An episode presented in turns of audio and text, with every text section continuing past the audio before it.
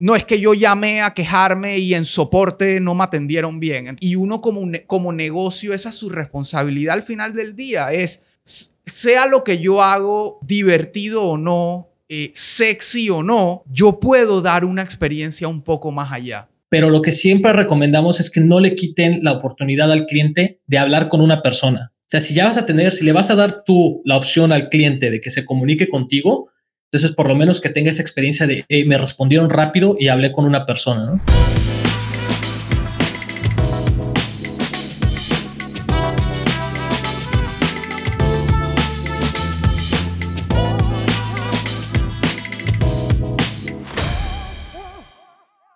Bueno, hoy nuevo episodio del podcast y probando o regresando a un formato que en algún momento estuve haciendo durante la pandemia, que era el formato virtual, pero que aparte nos da la posibilidad de tener eh, invitados internacionales, como es el caso de hoy, el gran amigo Pedro Cobos eh, de Chris Chat, mexicano.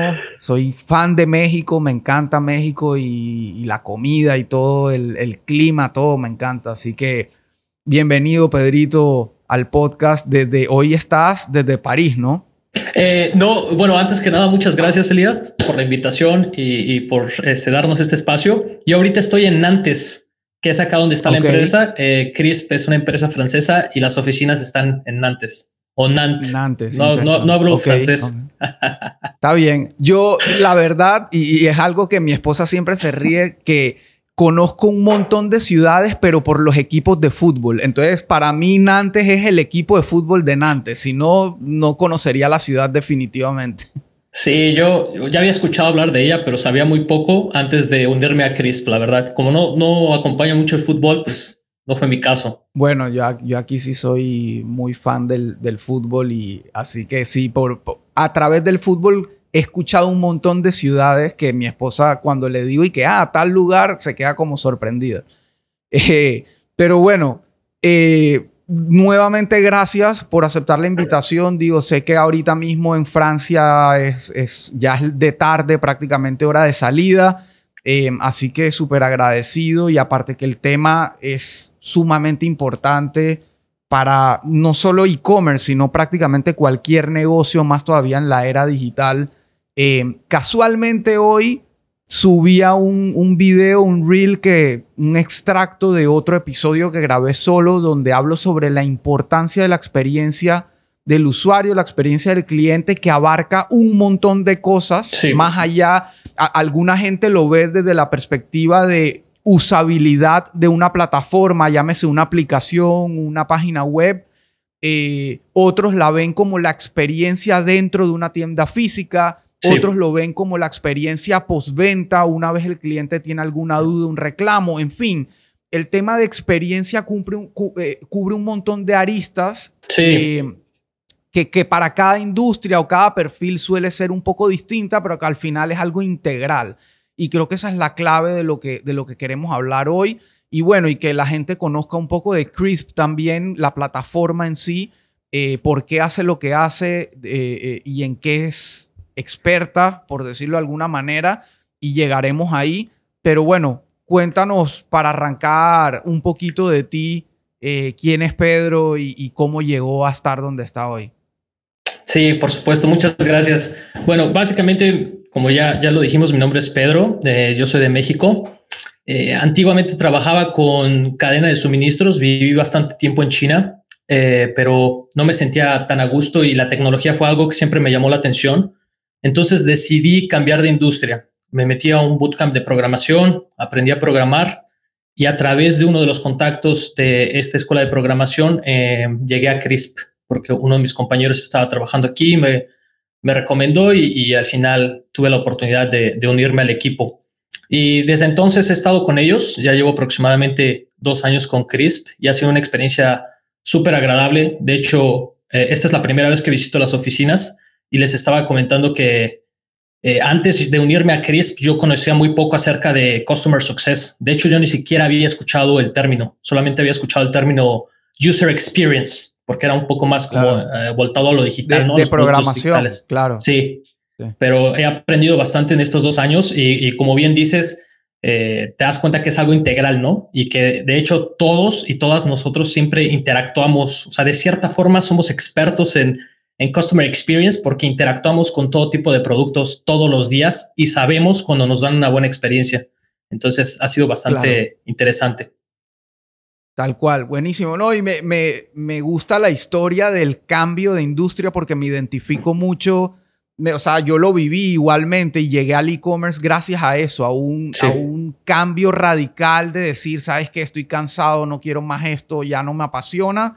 Y fui como encontrando un camino, digo, yo no me metí a un bootcamp, sino que busqué trabajo en algo totalmente distinto que era la industria retail y ahí la parte tecnológica que había hecho por muchos años conectó de una manera u otra y bueno, encontré esta nueva pasión que es el tema del e-commerce, que es lo que hago hoy en día. Así que, sí, de nuevo, me identifico muchísimo y, y, esos cambios suelen ser suelen ser un cambio de vida, o sea, es un cambio totalmente de vida, o sea, empieza uno como a ver las cosas distinto, a tener más ganas de hacer otras cosas, de aprender otras cosas y, y de verdad me encanta la historia y, te felicito que hayas encontrado ese camino y, e, es para mucha gente es muy difícil dar esos saltos, ¿no? Como, como le, le, da mucho miedo y es completamente normal de alguna manera renunciar a tantos años de vida, de esfuerzo, de aprendizaje para hacer un cambio radical. Sí. y muchas veces ahí e, e, esa delgada línea es lo que puede marcar un antes y un después sumamente grande en, como en la satisfacción de la gente, no en la satisfacción de la vida, de lo que está haciendo, de despertarse con una mentalidad distinta, de tener energía distinta, renovada. Y, la verdad, digo, no soy quien para decirle a una persona, hey, atrévete, arriesgate, lánzate, porque nadie es adivino y nadie sabe la, la, o sea, cada, cada cabeza es un mundo, ¿no? Pero pero de verdad, si alguien nos está escuchando y está viendo estas dos historias muy similares en esos cambios de paradigma tan radical, a veces es cuestión de arriesgarse, ¿no? Nadie tiene la varita mágica, pero, pero por ahí va. Pero bueno, nos desviamos un poco y, quiero que volvamos al tema central de nuevo, que es la experiencia del cliente, experiencia de usuario. Em, y, y, tú me planteabas antes de empezar a grabar cuando empezamos a armar un poco, estructurar cómo iba a, a, correr la conversación. Y yo no soy muy de guiones ni muy de estructuras. Eh, me gusta que fluya justamente. Y, siento que este tema da mucho para fluir, especialmente cuando lleva dos años y, algo más metido de cabeza y, y, que ese es tu día a día. Entonces, sí. tú me hablabas de tres conceptos, porque para mí, o sea, me incluyo para la gente en general, es como experiencia del cliente y todo lo que eso abarque. Por ejemplo, y te pongo un ejemplo cotidiano, aquí en Panamá, de hace unos años para acá, hubo una estación de gasolina, eh, por muy raro que suene, que de un momento a otro empezó a brindar una experiencia al cliente que Hoy en día tú le preguntas a cualquier persona que tenga auto y pare ahí o que conozca a alguien que tenga auto y es como que no, en Delta, que es la, eh, gasolinera se llama Delta, eh, no, ahí están atendiendo increíble y te saludan y son súper amables y, y digo, y es un personal que usualmente la gente veía como como un personal muy básico, muy operativo, muy rústico y de un día para otro, un día para otro entre comillas, porque sabemos que detrás hay un montón de preparación y todo, este personal te empieza a tratar distinto, lo empiezas a notar, lo empiezas a conversar con otro y al final del día eso es lo que genera la inversión en experiencia del cliente. Es, al final te retorna de una u otra manera porque ese boca a boca, cuando, cuando un cliente le dice a otro, hey, en esta empresa me atendieron sumamente bien, me fue sumamente bien en toda la experiencia completa. Es el mejor potenciador de ventas que puede existir. No importa cuánta plata inviertas en Meta, en Google, en cualquier otra plataforma, en televisión, cuando una persona te recomienda con dos o tres o cuatro más, eso es un factor... Eh, se expande, ¿no? ¿Cómo se diría? Se expande, claro. Todo se va expandiendo y va conectando una cosa con otra. Entonces, de nuevo, customer experience, que es lo que, o experiencia del cliente, que es lo que como que todos, tanto desde la perspectiva del cliente como de empresa, solemos tener en la mente. Sí. Pero tú me hablabas de dos términos más, que es el customer success o el éxito del cliente o la satisfacción del cliente y el customer support, que también es ya como el soporte puro y duro de, no es que yo llamé a quejarme y en soporte no me atendieron bien. Entonces, definamos un poco esos términos, cómo se encuentran y cómo todo esto tiene que ver con la experiencia de compra y el e-commerce y, todo lo que hacemos en el día a día. Sí, por supuesto. Bueno, nosotros tenemos bastantes clientes eh, de e-commerce, o sea, de hecho tenemos una integración que es está 100% enfocada en Shopify. Y una de las, de las cuestiones más comunes que vemos es que eh, precisamente la diferencia entre el Customer Success, el Customer Support y el Customer Experience, ¿no? Entonces, empezando por el Customer Success, sería la estrategia que implementas para que tu cliente alcance sus objetivos, ¿no? ¿Y a qué, no, a qué me refiero con eso? Por ejemplo, en nuestro caso en CRISP, nosotros queremos que sepan utilizar bien la, la herramienta, que sepan que, por ejemplo, ah, existe esta funcionalidad o esta otra que te puede ayudar a que, no sé, captures más prospectos o que estés disponible para tus clientes las 24 horas del día, ¿no? O que por lo menos les informes cuando no estés disponible. Y en, en el caso del e-commerce, una estrategia de customer success podría ser, por ejemplo, si tú vendes productos de belleza, tal vez un tutorial acerca de cómo maquillarte que no, no, no impacta directamente, digamos, en la venta, pero que, que, está ayudando a tus clientes a alcanzar el objetivo que tú quieres con tu producto, ¿no? Entonces, eso sería el, el customer success. En el caso claro, de es, esa estrategia, sí, sorry que te interrumpa, pero básicamente es esa estrategia integral donde tú defines cuál es el, el factor de éxito de cara a tu cliente, en qué punto es o, o, o qué objetivos o qué métricas van a definir el éxito y la satisfacción de tu relación con el cliente y, el ejemplo que dabas me parece perfecto, el de soy una marca que vende productos de belleza o de maquillaje y creo este contenido de valor que, como dices, no necesariamente impacta directamente en la venta, pero al final del día sí, porque eso es lo que te termina diferenciando de tus competidores o de, o, de, o, de, o de la tienda de al lado. Es, yo te estoy dando esto, este valor, este contenido, indiferentemente si me terminas comprando a mí o le compras a otro o usas el producto que ya tienes en casa, pero sé que al final del día estoy generando un vínculo de valor para que te sientas satisfecho y eso al final del día termina resonando en la mente del cliente y que al final termina diciendo, ¿sabes qué? Este tutorial buenísimo que me ayudó es de esta marca que ahora quiero probar quiero, quiero ver cómo me va con ese producto.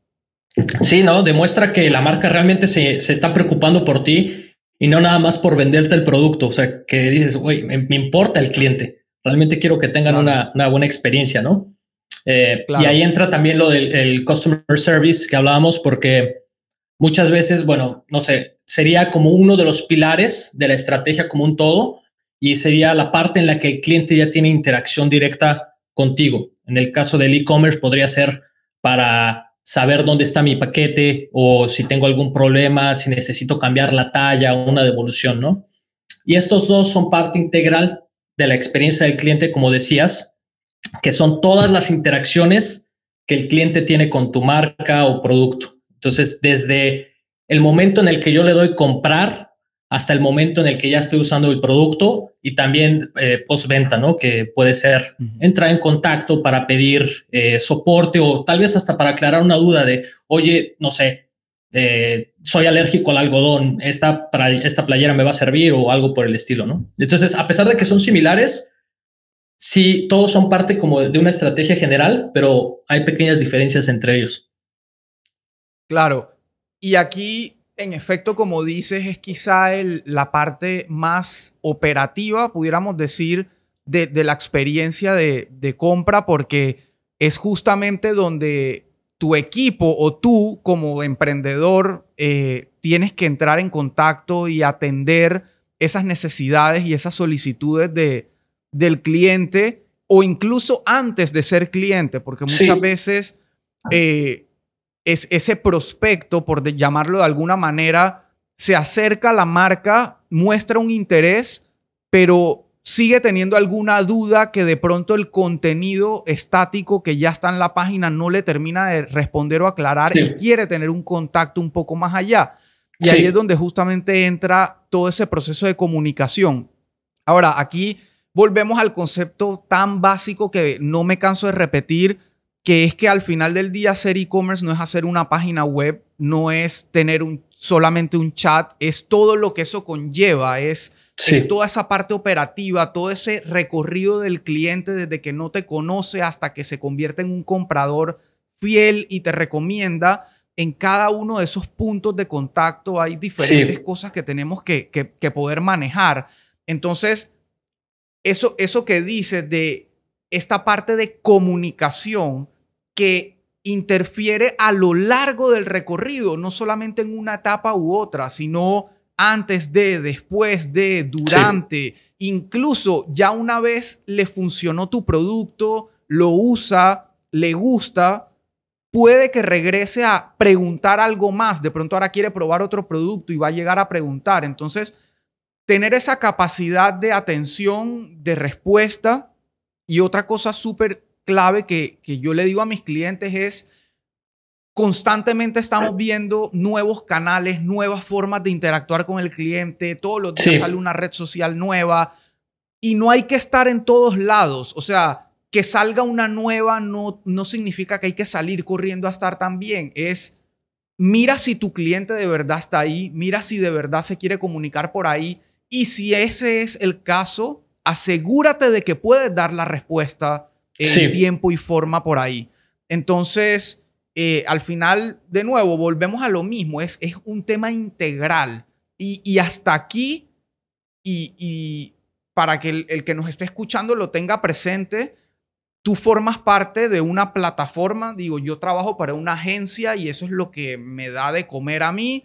Eh, tengo una agencia que desarrolla tiendas en línea y estrategias alrededor de eso. Y tú trabajas en una plataforma de customer service, customer experience, que, que, digamos abraza todo lo que estamos hablando, pero hasta aquí no hemos hablado de plataformas, estamos hablando de el concepto en sí de forma integral. Sí, definitivamente. Y sí, como decías, ¿no? O sea, como es, es completamente integral, lo de los canales me llama mucho la atención porque eh, muchas veces nosotros, hasta nosotros mismos aprendemos, a, pesar de que somos una plataforma de Customer Success, al principio eh, no teníamos WhatsApp porque Chris, como nació en Francia, eh, está un poco más enfocado en el live chat y correo, pero al final decidimos poner también ese, ese, esa forma de contacto porque sabemos que está disponible en, en Latinoamérica, ¿no? Entonces es darle la oportunidad a tus clientes de comunicarse contigo, de entrar en contacto en caso de que tengan dudas y sí, o sea, al final del día seguimos aprendiendo, pero es muy interesante todo lo que tiene que ver con Customer Success. Totalmente. Entonces aquí digamos que llegamos al punto central del Customer Experience como un todo, de la experiencia de, de cliente, donde ya teniendo como estos dos componentes puedes crear un ecosistema alrededor de todo para brindar esa buena experiencia. Sí, definitivamente. Em, entonces, en este punto es donde, digamos, todas esas estrategias y todo ese conocimiento de tu negocio, de tu producto, de tu cliente, entran en juego para decir, ok, esta es mi promesa de valor, esto es lo que yo puedo cumplir, esto es lo mínimo que yo tengo que hacer para brindar un buen servicio, una buena experiencia y que mi cliente quede satisfecho y regrese. Em, y, y, al final del día de eso se trata todo, como decía al inicio, en cualquier tipo de negocio. Volvemos al ejemplo de la gasolinera. Ellos definieron, ella esta es una industria rústica donde usualmente la persona llega, baja la ventanilla, dice quiero tanto de gasolina, se la ponen, paga, se va tratemos de agregar ese valor diferenciador de cordialidad, de, saludo, de, empatía, para que, y, usualmente, digo, creo que a nadie le, le gusta la experiencia de ir, parar en su recorrido, de pronto si va ya saliendo a la casa y no ves la hora de llegar, pero tienes que parar a poner gasolina. Es como, no es necesariamente una buena experiencia, pero si ya te toca, por lo menos hagámosla lo más agradable posible. Sí. Y, uno como, como negocio, esa es su responsabilidad al final del día, es, sea lo que yo hago, divertido o no, eh, sexy o no, yo puedo dar una experiencia un poco más allá.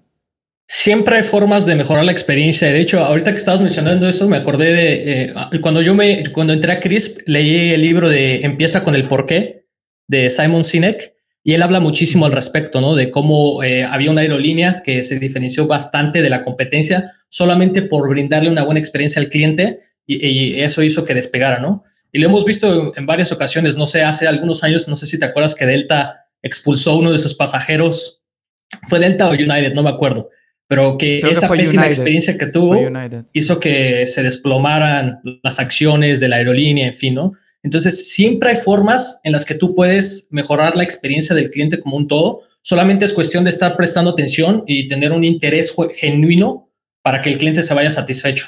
Eso ya, como decías, va a garantizar que el cliente se acuerde, que empieza a generar el boca a boca. Eh, de hecho, nosotros en CRISP al, principio no teníamos mucha presencia en América Latina y empezaron a utilizarlo bastante en Brasil y nos llegaban clientes simplemente eh, sin mucho trabajo, o sea, como orgánicamente y nos decían, es que me lo recomendaron, un cliente me dijo que tiene muy buen soporte y que la plataforma es fácil de usar, en fin, ¿no?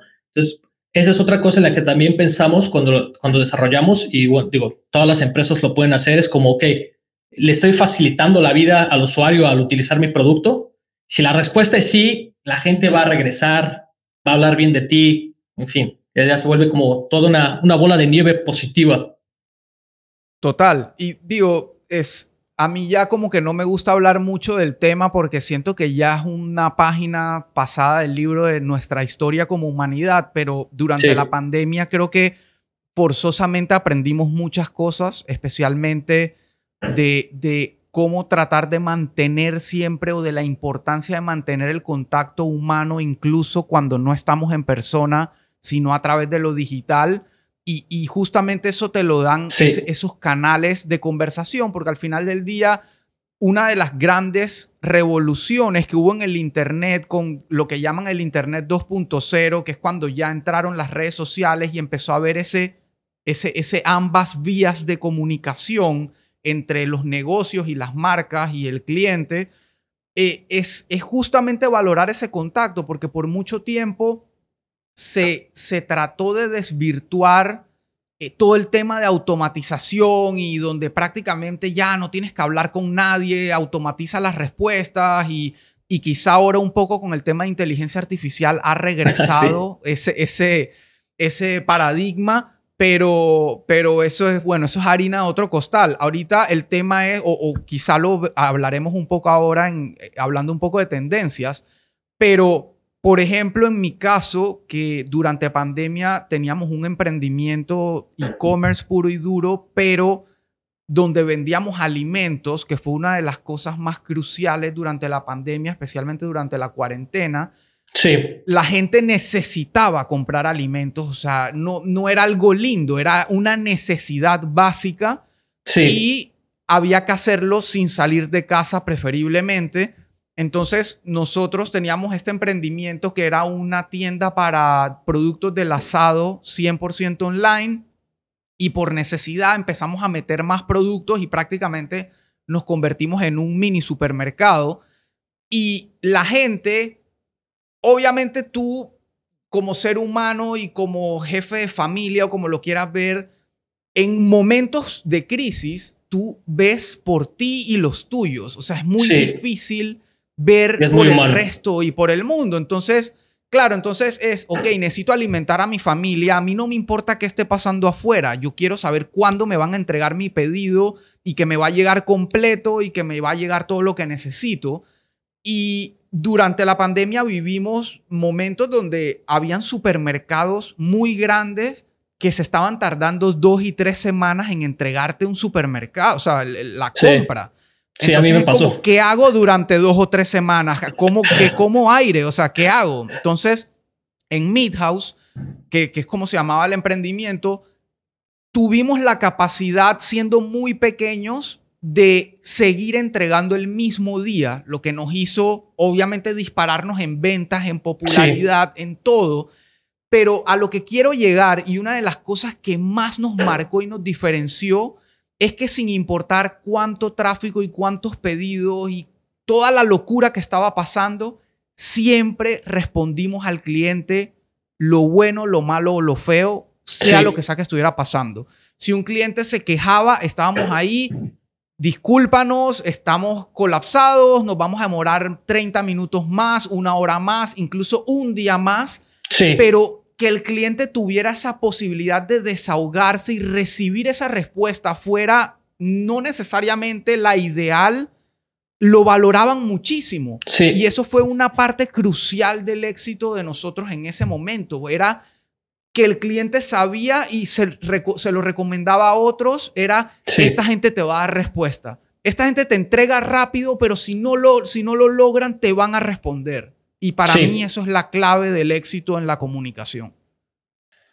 100% de acuerdo. Y de hecho, ahora que lo mencionabas, nuestro lema en CRISP es como darle un toque humano a tu soporte, ¿no? Y nosotros hablamos internamente mucho acerca de compasión y empatía, que tiene todo que ver con lo que estabas mencionando, porque, no sé, ustedes fácilmente en Midhouse pudieron haber dicho, sabes que no lo tenemos y no está disponible o te lo vamos a entregar la semana que viene, pero ese pequeño esfuerzo extra de decirle, mira, discúlpanos, el producto que ordenaste no está disponible a pesar de que aparecía en la página o qué sé yo, pero está esta otra alternativa y si no, te lo podemos entregar la semana que viene. O sea, se siente la persona, primero que sabes que estás hablando con alguien, no es nada más como un bot, un proceso automatizado. Y en segundo lugar, sabes que la, persona se preocupa porque tengas tus alimentos, ¿no? E, eso también es parte como de la experiencia del cliente, a pesar de que no, tal vez no reciba lo que quiere, pero que recibe una, respuesta con empatía, con, compasión. Sí, tiene, hace toda la diferencia. Estoy muy, muy de acuerdo. Así es. Y, ya que tocamos el tema de bots y e-commerce y tal, creo que ahora que definimos los conceptos, podemos entrar en, materia ya de, por ejemplo, este, este tipo de casos de comercio electrónico o de, o de cualquier otro tipo de, de venta digital por llamarlo de alguna forma, eh, cómo el tema de, los canales de comunicación digitales influyen cada vez más eh, y un poco las tendencias que se están viendo, que obviamente ustedes lo, verán en su día a día y el hecho de que vivan de la experiencia eh, hace que estén todo el día viendo lo nuevo que está pasando, que está necesitando el, tanto el cliente de su cliente como su cliente, ¿no? Porque al final ustedes son B2B, ustedes le proveen un servicio a la empresa para que la empresa a su vez le brinde mejor servicio a su cliente. Entonces, em, yo quiero entrar directo al tema de los bots, porque yo siento que el tema de los bots está rodeado de muchos de muchas áreas grises, mitos, malas prácticas, etcétera. Y, me gustaría conocer un poco el approach y lo que ustedes están viendo, pero personalmente hablando me he topado con pésimas experiencias de ejecución de chatbots y automatizaciones que terminan en lugar de ayudar a, mejorar la experiencia, se convierten en un factor de frustración de lo más horrible que, un usuario puede experimentar.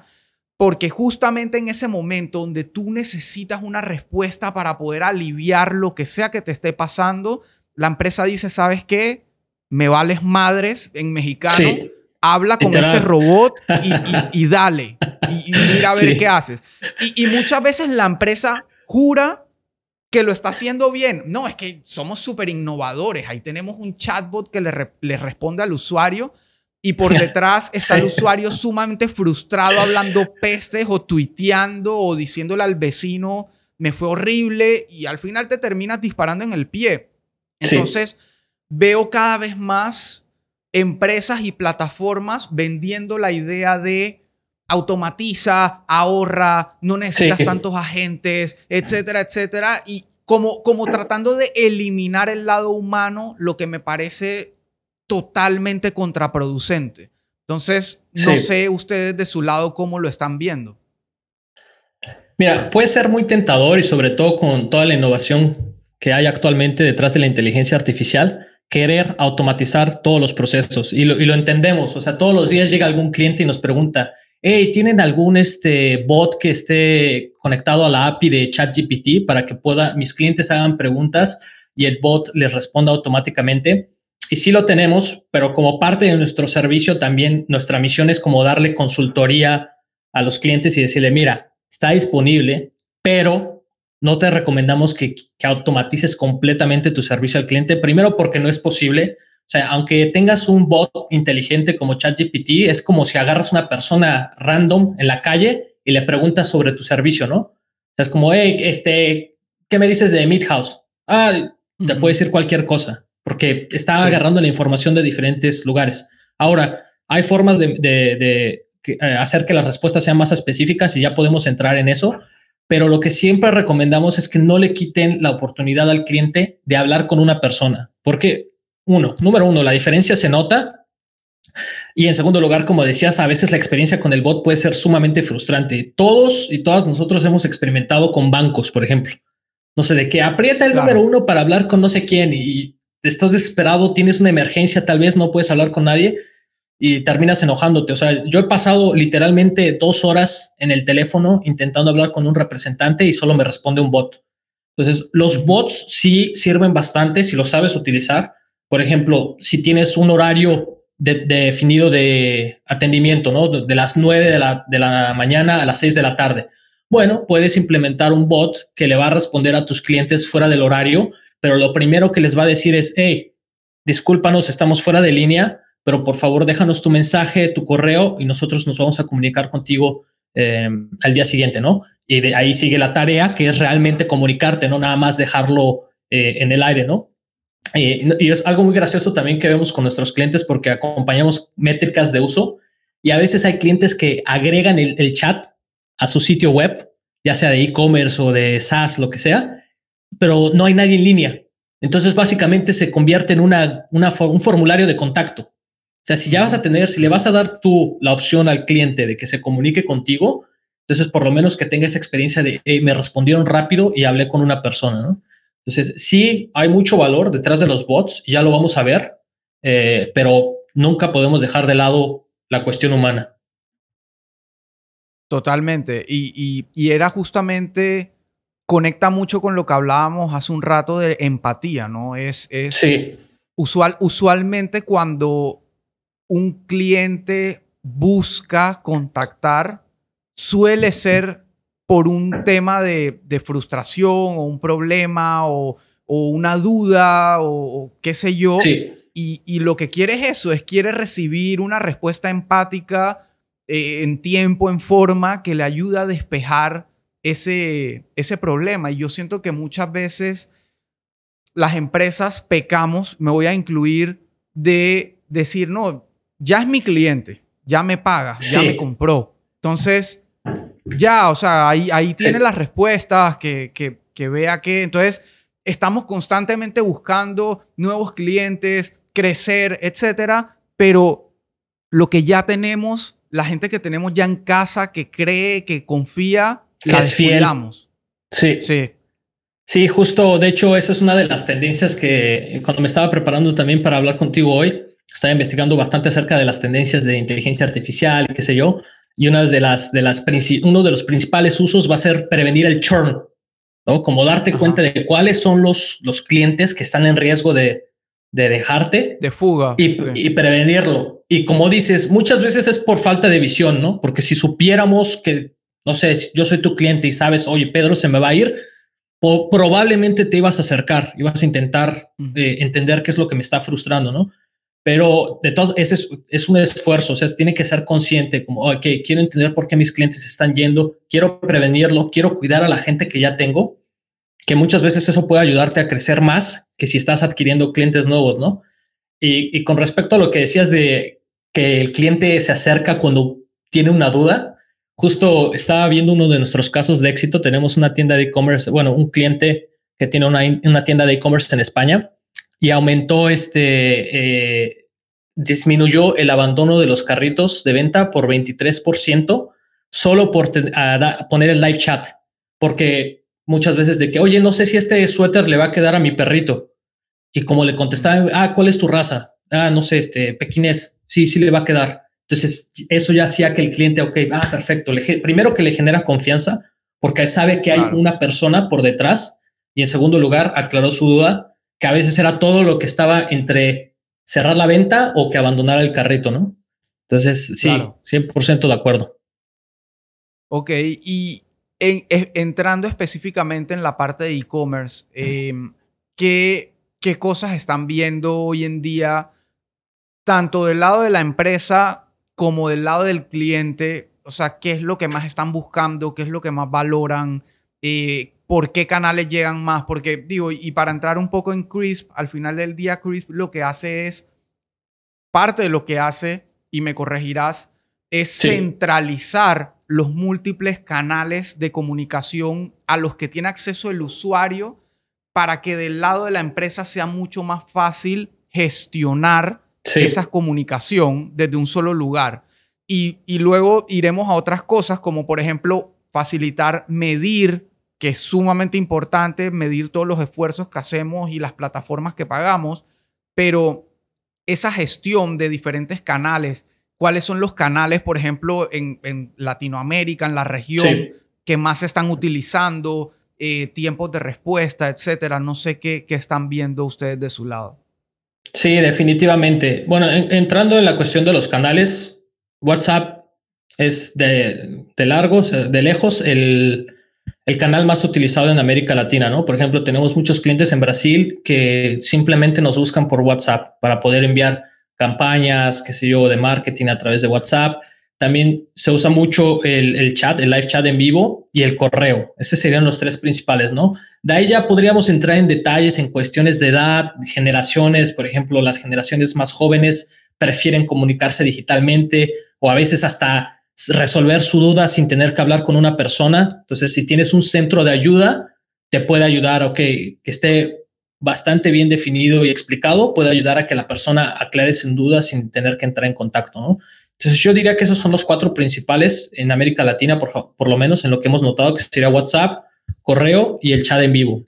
Ah, y eh, aumentando eso sería el help desk, también el centro de ayuda, que sería como un cuarto canal eh, de servicio propio, ¿no? Sí, exactamente, por así decirlo. Sí, y, eso, y eso que mencionas de, de las generaciones más jóvenes, que es algo que la empresa siento que está pasando por alto o no, no, se, ha, no se ha percatado, pero es algo que yo he, tratado de venir repitiendo en los últimos episodios y, en todas las, charlas o lo que sea que haga, es que demografía básica para el 2025, más del 60% de la fuerza laboral mundial va a pertenecer a esas generaciones más jóvenes que para mí son generaciones netamente digitales porque ya nacieron con las herramientas que tú y yo fuimos evolucionando con. O sea, yo casualmente temprano, claro, yo casualmente hoy temprano reflexionaba como que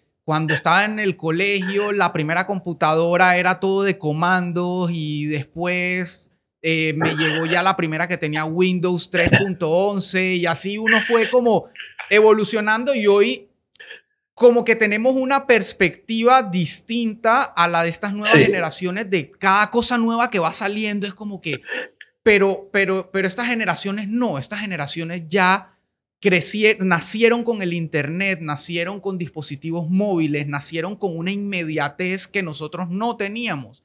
Sí. Em, anteriormente, si yo necesitaba buscar, o sea, hasta un punto de mi vida, si yo necesitaba buscar información de un negocio, tenía que abrir las páginas amarillas. Y hoy con un par de keywords en Google tú encuentras todo. Y bueno, en fin, podemos entrar en un montón de ejemplos, pero esas nuevas generaciones son justamente el nuevo cliente y son el nuevo tomador de decisión y es la nueva generación que tiene el poder económico entonces, hay, o sea, hay que darles esos canales, hay que darles eso que están buscando y eso que mencionas me parece que, que justamente dan el clavo, porque es gente que está esperando una respuesta inmediata. Sí. muchas veces se la puedes dar en efecto gracias a contenido y automatización, pero que igual no evita que quieran hablar con una persona, pero por esos medios. Es gente que quizá no te va a levantar el teléfono a llamar a un call center o que quizá va a evitar el email porque sabe que hay una demora, pero sí, quiere chatear y recibir una respuesta de una vez. Sí, 100%. Y nosotros lo hemos notado porque también tenemos la posibilidad, o sea, tú también puedes integrar teléfono a Crisp, ¿no? Para que yo marco directo al teléfono de la línea fija y entra dentro de la caja de entrada y tú puedes responder.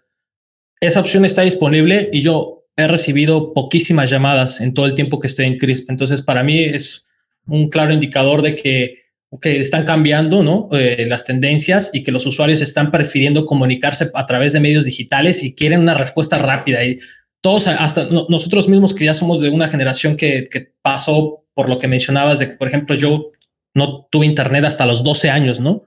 Que hoy en día mi primo nació con internet. Hasta nosotros mismos a pesar de que tal vez estamos un poco más acostumbrados al teléfono, hay veces que necesitas aclarar algo rápido y si no te lo dan, te vas. Ya no tenemos paciencia. Eh, incluso TikTok, ¿no? Que la gente está todo el tiempo viendo videos y tienes, si no capturas la atención o no le das un buen servicio al usuario en determinado eh, tiempo, a veces lo pierdes. Nosotros en Crisp internamente hemos notado que lo ideal es responder en menos de un minuto. Si respondes en menos de un minuto, probablemente la, ah, la, o sea, la percepción del cliente va a ser positiva, como, hey, me respondieron rápido, hablé con una persona, me aclararon mi duda o por lo menos quedaron de darme un retorno. Claro. Sí. Buenísimo. Y, y en la parte de, digo, aquí hemos tocado mucho y hemos hecho mucho énfasis como en el cliente final, e-commerce, retail, etcétera pero en la parte B2B, en la parte de, empresa a empresa, ¿qué han estado viendo? Porque usualmente el B2B no es una venta directa, sino más bien una venta consultiva que de pronto toma un poco más de tiempo, una conversación, un pitch, etcétera. Sí. Pero, pero también arranca en digital. O sea, cada día más todo, toda relación comercial e incluso personal, si no pregunten la Tinder y todo, eh, todo arranca en digital. Entonces, es como el primer punto de contacto. Entonces, de, en ese lado de negocios tan tradicionales como una aseguradora, eh, una clínica, un doctor, o sea, ¿qué, han estado viendo con la parte de eh, canales digitales en ese sentido? Sí, muchísimos clientes. Es una muy buena pregunta porque volvemos a lo que habíamos mencionado acerca de los clientes que quieren automatizar todo, ¿no? O sea, como se volvió una fiebre ChatGPT a principios de este año, nos llegaban literalmente miles de mensajes preguntándonos cómo podían eliminar por completo el customer support. Entonces, creo que es una buena oportunidad y para también para la gente que nos esté escuchando que sí pueden aprovechar estas tendencias y pueden hacer uso de la tecnología y sí nos vamos a tener que adaptar, pero que recuerden que tenemos que volver a lo, fundamental, ¿no? Que es el, el contacto humano. Entonces, eh, en el B2B es, podría decir que por mucho lo que más nos solicitan y sí está disponible y sí lo van a poder usar todas las empresas independientemente de si son de e-commerce o B2B o qué sé yo, una aseguradora, un hospital, pero que no podemos dejar de lado eh, eh, ese contacto humano. También la cuestión, ahora que lo, lo, olvidaba también, la cuestión de datos es de lo más importante, visibilidad, o sea, que tú tengas métricas acerca de, por ejemplo, churn, o no sé, el abandono de carrito o cuánto tiempo te tardaste en responder. Eso es esencial para cualquier empresa y nos lo piden mucho a la hora también de analizar a su propio equipo de soporte al cliente, ¿no?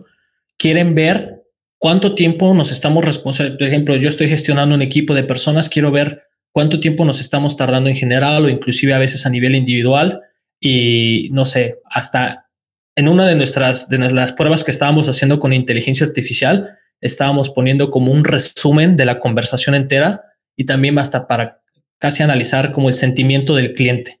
Esas son algunas de las tendencias que, estamos viendo, como por ejemplo, yo te escribo por el chat, digo, ¿dónde está mi paquete? ¿No? En, mayúsculas y que la inteligencia artificial te pueda ayudar eh, a, responder de una forma que sea un poco más empática o tengo un ejemplo muy bueno porque cuando nosotros estamos, bueno, yo también, todos en, CRISP damos soporte, hasta nuestro CEO, Batiz, porque es parte de nuestro, del núcleo de nuestra empresa. El core, sí, claro. Y todos podemos caer en la trampa de a veces pues, tienes un cliente difícil que te está diciendo groserías o qué sé yo, y hay veces que estás cansado o cansada y no tienes la paciencia para responderle de una forma empática y educada al cliente. Yo mismo he cometido el error a veces. Es que, es que uno también necesita empatía. Sí, exacto. No solo que muchas veces pues, los clientes, a pesar de que están, saben que están hablando con una persona, se quieren desahogar, ¿no? Y le empecé a utilizar nuestro plugin que se llama eh, Magic Reply para que cuando yo, yo sentía que le estaba enojando, en vez de responder yo, dejaba que respondiera el plugin y en la mayoría de los casos se calmaban las cosas. O sea, como de, siento mucho escuchar eso, eh, siento que hayas tenido una experiencia eh, mala, explícame un poco más para saber cómo te puedo ayudar, ¿no? Y para mí es un ejemplo perfecto de cómo podemos combinar la inteligencia artificial con el contacto humano. O sea, no, no automatizarlo, pero que por lo menos darnos un tiempo para hacer una pausa, retroceder, tranquilizarnos y entonces sí, retomar las cosas, ¿no? Ese lo, lo viví yo mismo y estuvo buenísimo. E, el ejemplo está buenísimo en general porque, digo, uno de los más grandes estigmas quizás que está teniendo la inteligencia artificial hoy en día es el, la famosa pregunta de si me va a reemplazar, si me va a quitar el trabajo. Y, yo lo que usualmente lo que suelo responder por ahora es al revés. Es saberla utilizar correctamente te convierte en un súper trabajador. Y, Definitivamente. el ejemplo que acabas de dar es buenísimo porque es, ok, la empresa igual, el cliente necesita empatía, necesita la, la parte humana donde hay una persona que le está respondiendo, pero es que eh, tú también eres humano, tú también tienes sentimientos, tú también tienes malos días, buenos días, etc. Entonces, tener la capacidad, tanto tecnológica como mental, de decir, ¿sabes qué? Estoy al borde de mandarlo por un tubo, voy a apretar este botón para que me sugieran una respuesta linda mientras yo me calmo y, y me desahogo acá, grito al espejo, a lo que sea, pero de cara al cliente sigo siendo la persona más cordial del mundo.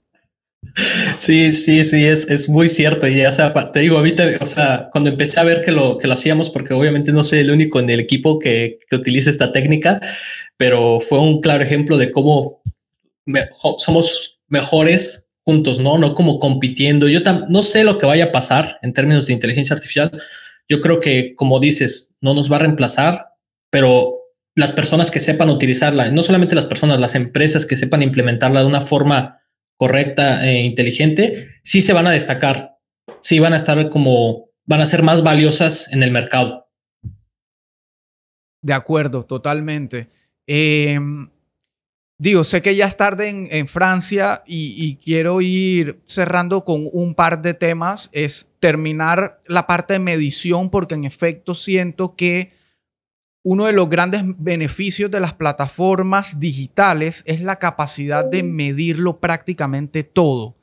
Y en la parte de experiencia, soporte, etcétera, definitivamente poder medir los esfuerzos que estamos haciendo tanto en pago de plataforma, de recurso humano, eh, de entrenamientos, etcétera, pues poderlo extraer y poderlo medir a través de la plataforma es sumamente clave. Entonces, mencionabas cosas tan esenciales como el churn, que es justamente ese riesgo de que un cliente repetitivo se vaya.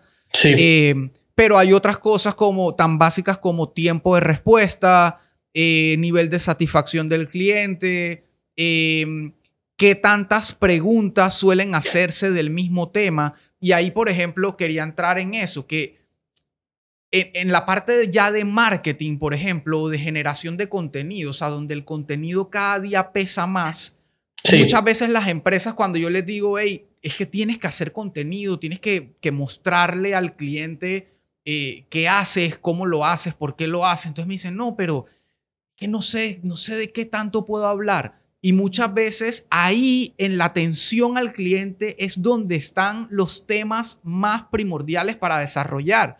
Y son esas preguntas frecuentes, esas dudas frecuentes, esos reclamos frecuentes. Por un lado puedes sacar información para mejorar eh, internamente el equipo, los procesos, etc. Y por otro lado puedes sacar... Eh, ideas de contenido para generar ya sea publicaciones en redes sociales, blogs, etcétera, etcétera. Y, todo está ahí. O sea, es, es, al final del día se convierte en un hub de información y de métricas sumamente importante. Sí, estoy 100% de acuerdo. Y por, por, ejemplo, nosotros internamente en CRISP, primero que tenemos canales internos en donde eh, recopilamos toda la información acerca de las por ejemplo, alguien llega y nos dice, oye, necesito tal funcionalidad, ¿no? Que agregues, qué sé qué sé yo Google Teams. Ok, tenemos un canal interno donde vamos analizando todos los, los requests por parte de los clientes y en base a los números y, al análisis de datos, sabemos en cuáles o por lo menos tenemos una muy buena idea sobre cuáles features vamos a trabajar, ¿no? Y en nuestro Help Desk con el centro de ayuda, Crisp también tiene esta funcionalidad y te permite ver cuáles son los artículos que fueron más leídos. Entonces, en base a eso, yo actualmente estoy trabajando en un, este, como un tutorial de Zapier, porque nos dimos cuenta de que primero que era uno de los artículos que la gente más estaba accediendo, eh, pero aún así no estaba algo claro, entonces nos venían a preguntar bastante acerca de cómo puedo automatizar este proceso a través de Crisp y de Zapier, ¿no? Entonces sí, es súper importante tener esa visibilidad. Y en el caso del e-commerce, eh, nos hemos aprendido muchísimo eh, este último año. En los últimos seis meses crecimos 78% en número de clientes de Shopify eh, y fue gracias precisamente a escuchar todo el feedback que nos dieron desde que sacamos la de el plugin de Crisp para Shopify, ¿no? Entonces, por ejemplo, ahora las tiendas ya tienen visibilidad directamente en el inbox acerca de, no sé, la dirección del cliente, cuáles son los, los productos que tienen el carrito, desde cuál URL vino y todo eso le agrega mucho, muchísimo valor a las tiendas porque pueden saber, ah, mira, me está llegando, me están llegando más clientes de, de, esta, de esta fuente, ¿no? Entonces, tal vez voy a enfocarme en eso para aumentar, para tener más, este, más leads. Entonces, sí, la cuestión de la visibilidad, yo creo que es de lo más importante y nos hemos esforzado bastante. Aún hay mucho que mejorar, eh, eh, pero sí, al final del día, como dices, son de los dos lados, ¿no? Desde la parte del performance del equipo y también la o los datos que tus clientes pueden obtener a través de, unas, una herramienta como la nuestra. Claro. Pedrito, para ir cerrando y súper agradecido por el tiempo y todo el valor que has aportado y la información, digo, eh, eh, queda bastante claro eh, el dominio del tema que se tiene del lado de, la empresa como tal de Crisp y a través tuyo.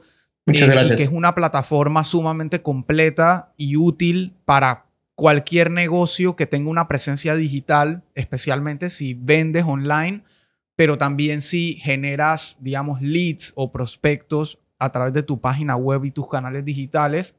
Entonces, creo que el que ha, el que ha llegado hasta este punto escuchándonos eh, es porque tiene algún interés y seguramente quiere conocer un poco más de Crisp, eh, funcionalidades, precios, cómo se instala, etcétera. Obviamente no hay tiempo para explicarlo todo en detalle, pero sí para que de repente entren en contacto contigo, visiten la web, o sea, que lo guíes un poco de cómo pueden aprender más sobre Crisp y cómo pueden ponerse en contacto con el equipo de ventas a través tuyo.